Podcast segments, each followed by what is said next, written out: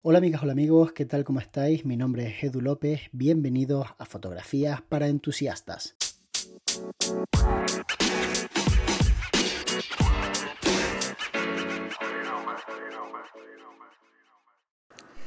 Hola Edu, eh, te quería comentar una cosa. Eh, hace un tiempo en Instagram eh, una marca de bicicletas me robó una foto en la que aparecía su, su marca de bicicletas. Y bueno, yo pues les escribí, les dije que, que no me parecía bien que cogiesen una foto sin mi permiso, ya que pues yo no iba a darles el permiso siendo ellos una empresa privada, ¿no? Y bueno, me respondieron algo así como que, que tranquilo, que ellos me, me, darían difusión porque tenían no sé cuántos seguidores. Y yo le dije, mira, yo seguidores no, si me das una bici bien, pero yo seguidores no quiero. Bueno, a la respuesta pues me, me bloquearon. Eh, yo no, no soy fotógrafo profesional, ni mucho menos eh, entiendo que a ti esto te habrá pasado. ¿Cómo, encajas esto, Edu? Venga, un saludo. Hola, Sier, muchísimas gracias por animarte a mandarme tu audio. La verdad es que no será fotógrafo, pero las fotos que tienes en el Instagram molan mucho, que estaba viéndolas ahora. Tienes fotos realmente bonitas con largas exposiciones y demás. Y el mundo del ciclismo es un mundo maravilloso en donde se combina deporte y localizaciones increíbles mi buen amigo Sergio Villalba tiene una gran obra en relación al ciclismo, trabaja para muchas marcas y muchos equipos de ciclistas muy top. Aquí que sabes que en el Parque Nacional del Teide tenemos la suerte de poder ver a estas personas entrenándose por la altura que tenemos y la verdad es que es increíble ¿no? ver lo que hacen y, y los paisajes en los que están y demás. Con respecto a tu consulta, yo creo que idiotas hay en todos lados simplemente estás cruzado con un idiota o con unos, no lo sé. Eh, bloquear a una persona a la que encima le has robado una fotografía simplemente porque aparecía tu marca en esa fotografía es absolutamente de imbécil, no tiene otra cuestión. Porque esta persona te podría decir, ah, bueno, pues retiramos la fotografía, no hay ningún problema, no podemos pagar por esto, no tenemos presupuesto para esto, nos gustó mucho la foto, nos gustaría etiquetarte, hay muchas formas de, llevar esa conversación a buen puerto. Bloquear a la persona que encima está usando eh, tu marca, que encima está dándole difusión a tu marca, me parece un error de bulto, un error digno de unas personas que no tienen ni idea de lo que están haciendo en redes sociales. ¿no? Hay gente que funciona así, hay gente que simplemente bloquea y ya está, se acabó el problema. ¿no? Meto la mierda debajo de la alfombra y no hay mierda. Pues sí, eh, funciona así.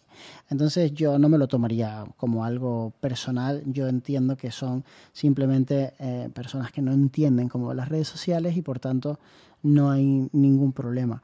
Igual que obviamente entiendo que nadie te iba a dar una bicicleta por hacer una fotografía, entiendo que tú lo decías de coña, pero mm, porque no tiene el mismo valor una fotografía que una bicicleta, no porque, porque no porque no se pueda dar el caso, ¿no? Por ejemplo, si Dulceida saca una fotografía de una bicicleta, está más que justificado que le regalen una bicicleta porque obviamente el nivel que tiene de audiencia en redes sociales, si tú lo quisieras comprar a través de publicidad, tendrías que gastarte mucho más de lo que vale una bicicleta, entonces es rentable darte una bicicleta. Pero bueno, entiendo que lo decías de coña y, y entiendo perfectamente tu postura. Yo soy bastante más tajante, lo que pasa es que tampoco me hace mucho caso. Por ejemplo, otro día le mandé a una gente eh, un mensaje con la fotografía mía que la habían cogido y les ponía, no os he dado permiso para utilizar esta fotografía, quiero que la borréis automáticamente, ahora mismo. No les di ni siquiera la opción de que me etiquete ni de nada. Simplemente borra la fotografía. Es una fotografía que es mía y tienes que saber que no la puedes utilizar sin pedirme permiso. Y también quiero que sepáis que yo llevo la comunicación de varias empresas, empresas a las que muchas veces nos suministramos de fotografías de personas que las han hecho y siempre se les manda un mensaje previamente en el que se les dice básicamente, oye, me encanta el trabajo que estás haciendo, he visto que has hecho una fotografía con tal producto y la verdad es que nos encantaría poder publicarla en nuestras redes sociales siempre y cuando nos des tu permiso y por supuesto etiquetándote en la imagen. Te aseguro que el 100% de las personas a las que se le ha mandado ese mensaje nos han respondido, por supuesto, haz el uso que me estás comentando Siempre, siempre te dicen que sí. Ahora, si tú vas de me entero de que has utilizado una fotografía mía, es que las cosas cambian mucho. De hecho, hace poco yo estaba creando contenido para mm, una marca que vendía coches de, de aquí en Tenerife. En, vamos, la marca se llama Mini, y mm, para un concesionario de aquí con mi novia y una de las fotografías que creamos nos escribió Mini a nivel mundial, o sea, 1,8 millones de seguidores, para decirnos si la podían publicar en sus redes sociales. Y la verdad es que más allá de que obviamente están publicando fotografías que no les están costando dinero, yo me sentí halagado. Yo sentí que si una marca como esta y siendo tan grande quieren publicar eh, fotografías mías, pues será porque tienen el nivel de esa marca y estoy a la altura de crearle contenido a una marca como esa. Entonces, a mí me, me, sedujo, me, me, sentí como muy halagado y, y, me gustó. Si me ocurriera todos los días con la misma marca y me diera cuenta de que le estoy creando el contenido de su Instagram, le diría, oye, vamos a llegar a un trato, que te estoy haciendo el trabajo. Pero de forma puntual y demás, yo creo que todo el mundo está dispuesto a colaborar en ese sentido y a ceder los derechos de una fotografía. Ahora también te digo, igual que te cuento una historia, te cuento una en la que he dicho que no y he pedido dinero. Pues Turismo de, Tenerife me ha pedido una fotografía mía del auditorio, en donde se ve el auditorio Adam Martín, que lo hizo el arquitecto que la traba y tiene forma así como de, no sé cómo explicarlo, es como una especie de cuñita que va hacia abajo y es muy bonita, muy llamativa. Entonces, en un momento dado, yo estaba por la noche haciendo otro tipo de reportajes en un sitio que está muy cercano, que tiene piscinas, y obviamente pues lo vi claro, dije el reflejo de la piscina con el auditorio de fondo, y entonces hice una fotografía que triunfó en redes sociales. Y mucha gente se ha hecho eco de esa fotografía, no me ha importado porque no tienen un lucro, pero el, pues las personas responsables de la parte de turismo me la pidieron eh, a lo que les dije que si me la pagaban, que yo encantado de dárselas. Entonces al principio fue como, ah, no, era para que nos la regalara.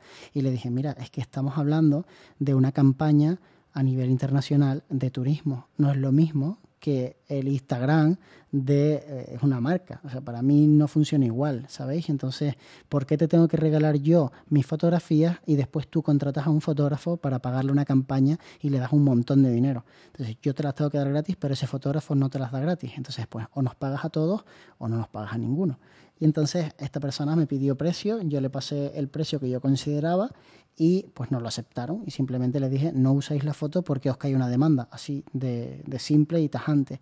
Y más ahora sabiendo, o sea, me harían un favor terrible. Imaginad que de repente mi fotografía aparece en la publicidad de turismo. O sea, en ese mismo instante estoy llamando a mi abogado para que los demande y voy a ganar, sí o sí, porque encima tengo las conversaciones en las que les digo claramente el precio, no ha habido un abono y por tanto, o sea, hay como ni siquiera puedes decir, ah, no, es que la encontramos por internet y la utilizamos y eso no funciona así. De hecho, antiguamente, cuando salió mm, la película de Spider-Man, eh, hubo un tipo que diseñaba el tema de todos los, bueno, las portadas y todo este tipo de cosas de, de Spider-Man, de la primera parte de toda esta saga en cine, y mm, el tipo cogió una fotografía de un hangar que la había pillado por internet y hizo un montaje con Spider-Man y con el hangar y podéis buscarlo en Google, yo creo que esto todavía estará por ahí la noticia.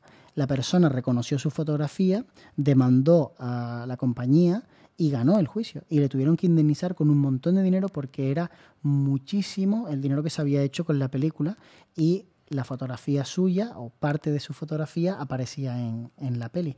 Y ocurrió lo mismo con la persona que le hizo la famosa fotografía a Obama, que después se hizo un diseño gráfico con basándose en esa fotografía, o sea, una obra derivada, que después se vendió carísimo. Se vendía firmada por Obama, no recuerdo cuánto, pero era una barbaridad los póster. Y entonces, pues tuvieron que pagarle un montón de dinero. Al final, eh, más que mm, hacerte algo dañino para ti usando una fotografía tuya, si verdaderamente se están lucrando con esa imagen, el procedimiento sabemos cuál es, es simplemente una denuncia eh, y dejarlo en manos de los abogados y que sean los abogados los que digan, ah, pues aquí podemos pedir esto o pedir lo otro, ¿no? Pero no es un drama, ni mucho menos, ¿no? En tu caso, yo entiendo que tú no te ganas la vida profesionalmente, que lo haces simplemente porque te apetece y que, pues, esto al final no deja de ser un momento desafortunado que piensas, vaya, hombre, me acaban de bloquear encima, ¿no? Y te da rabia. Pero ya te digo, o sea, no, no tiene mayor importancia ni mayor trascendencia. Simplemente, eh, pues, eso, eh, saber qué clase de, de personas están detrás de esa cuenta. Yo sí mandaría un email a la empresa y diría, me ha pasado esto, me parece una calaña horrible que me hayáis bloqueado encima después de haberme robado una fotografía. Por lo menos para quedarme a gusto, porque a lo mejor le llega a otra persona que no es la misma persona que te bloqueó y pues le rinde cuentas y le dice, oye, ¿qué haces idiota? Que nos estamos echando encima a la gente, ¿no? Pero bueno, más allá de eso, lo que te deseo es que tengas un feliz día y que no le des mucha importancia a esto. Espero que os haya gustado este podcast y nos vemos muy pronto. De hecho, nos vemos mañana.